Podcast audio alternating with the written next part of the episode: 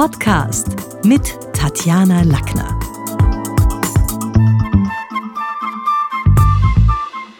Heute geht es um die vier Jahreszeiten in der Kommunikation. Vieles auf unserer Welt verläuft völlig zyklisch. An was denke ich da? Ebbe und Flut, die Zellenbildung, manche Aktien, ja sogar tropische Wirbelstürme. In den letzten fast 30 Jahren, in denen ich Menschen in Bezug auf die Kommunikation beobachte, fällt mir auch auf, dass zu bestimmten Jahreszeiten unterschiedliche rhetorische Methoden gebucht werden. Im Frühjahr zum Beispiel stehen häufig Gehaltsverhandlungen an. Vielleicht sind deshalb Trainings rund um Eigenpräsentation, Self-Marketing und Bewerbung zwischen, ja, meistens so Februar und April besonders nachgefragt. Anfang des Jahres beobachte ich einen regen Zulauf bei uns im Haus äh, bei Präsentations- und Storytelling-Spins, weil offenbar im ersten Quartal viele neue Ideen und Projekte vorgestellt werden. Sprechtechnik und Stimmmodulation ist irgendwie für unsere Gesellschaft wichtig und da habe ich den Eindruck, die sind gut verteilt das ganze Jahr über. Wie jemand klingt, ist nicht egal und lässt natürlich tief blicken. Wenn dann so die ersten Frühlingsfeste losgehen, dann verlangen viele nach Netzwerkskills. Also so den Unterschied zwischen privatem Smalltalk und Business Smalltalk. Das wird dann besonders nachgefragt. Äh, das ist natürlich auch was, wo ein Mensch schon auch gut beraten ist, zu wissen, wo ist der Unterschied. Weil Fragen wie, was gibt's Neues in meiner Branche oder wohin zeigen die Trends, führen automatisch zu anderen Gesprächsinhalten als wohin, wohin geht's im Urlaub, auf welche Privatschule gehen ihre Kinder. Also das ist natürlich, das führt in ganz andere Richtungen. Und diese große Kunst des kleinen Gesprächs bedeutet ja nicht nur gut in ein Thema zu kommen, reinzukommen beim ersten Tisch, sondern vor allen Dingen, wie komme ich auch wieder raus aus dem Gespräch? Schnell wieder aus dem Smalltalk rauszukommen, ohne dass es unhöflich ist, das bedeutet ja Netzwerken.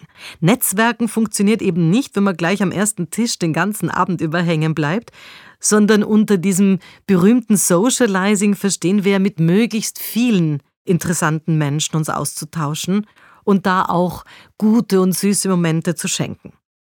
Im Sommer fahren die Familien in die Ferien und ich erlebe da immer wieder natürlich auch so, dass mir Menschen erzählen, pff, das war wirklich anstrengend, wir haben irgendwie schon auch ganz schön gestritten.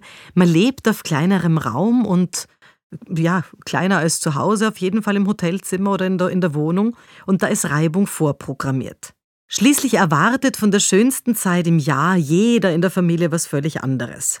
Streitgespräche drücken auf die Familiendynamik und manchen sogar auf die Psyche. Und deswegen ist es schlau, wenn man vorher vielleicht schon ein bisschen clever verhandeln gelernt hat und das Eintauschen verlangt natürlich Kreativität, damit man gute Überzeugungsarbeit leisten kann, Perspektivenwechsel, die helfen beim Schlichten zwischen den Familienmitgliedern, ganz egal, ob groß oder klein. Satzanfänge wie Du findest also, lieber Sohn, oder ich erlebe das jetzt gerade in unserem Streit eher so, das sind Dinge, die mehr mit Streitkultur zu tun haben und die sollte man auch pflegen.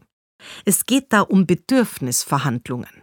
Die meisten Menschen glauben, dass die Verhandlung immer nur beim Gehalt wichtig ist, bei der Gehaltsverhandlung oder wenn man irgendwo was verkaufen will oder irgendwas einkaufen will, was einen größeren Wert hat, wo man vielleicht noch Rabatte runterhandeln kann.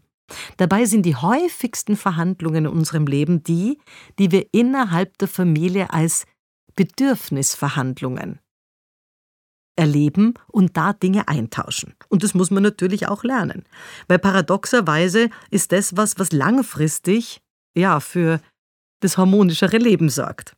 Wer also schon vor dem Urlaub ein Spin-Training für Schlagfertigkeit besucht hat oder eben für Verhandlung, der ist da ganz gut gerüstet.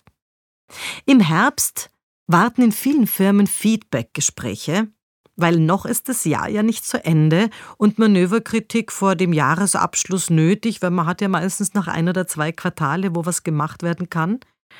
Ich merke auch, dass in der Kommunikation so die, die dunkle Jahreszeit im Kalender so ein bisschen die melancholischen Flügel ausbreitet und Selbstzweifel bei manchen Menschen die Folge sind.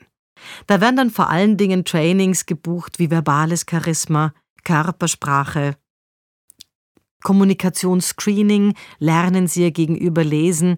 Also gerade im Spätherbst erlebe ich da so Ortsbestimmungen, Profilings, Standort, Suche, auch wo stehe ich, wo kann ich hin. Und ich finde es wichtig, denn wer den Blick nach innen wendet, begegnet recht bald dann der eigenen Atemtechnik, wo man merkt, okay, im Gespräch gehört zu werden bedingt, dass ich ausreichend tief atme. Bei manchen ist es wirklich kein Wunder, dass sie sich außen im Gespräch zu wenig gehört fühlen, wenn sie innen schon keinen Platz schaffen für den eigenen Atemstrom. Stimmtraining hat letztlich viel mit Resonanz zu tun. Die Idee ist, Atem plus Stimme ist die Energie, auf der man spricht. Der Winter ist dann die Zeit der Rückblicke. Das kennen wir auch aus dem Fernsehen, wenn man dann schaut, wer war dieses Jahr wichtig, welche welche Marker haben wir da überstanden. Weihnachten ist gar keine stille Zeit, sondern eine, wo es hoch hergeht und manche Kunden auch lernen müssen, Nein zu sagen, sich abzugrenzen. Harmonie und süße Jingle Bells gibt's nicht in jedem Haushalt, da muss man ehrlich sein. Stattdessen sind Killerphrasen und schwarze Rhetorik vielerorts erlebbar, wenn dann die Familie zusammenkommt und dann die Statusspiele beginnen. Ah, wer hat's in diesem Jahr weitergebracht? Wer hat seinen Job verloren? Dann auch so Messgeschichten. Ah, die Schwägerin hat es, so, so Statusspiele eben. Und es gibt's nicht nur in der Familie, sondern das gibt's dann auch auf Weihnachtsfeiern und vor den Punschhütten wird auch gemessen. Der Mensch lebt im Komparativ. Wer hat mehr geschafft? Wem hat es das Jahr mehr Glück gebracht? Fazit? Im Zuge eines Jahres legen wir einige tausend Gesprächskilometer zurück. Wer weniger Worte braucht, hat die Nase vorn, weil er spart physische Ressourcen. Schweigen würde zwischendurch auch mal wieder ein bisschen unseren Akku aufladen. Und wer klar zum Punkt kommt, wird geschätzt, denn Redezeit ist Lebenszeit.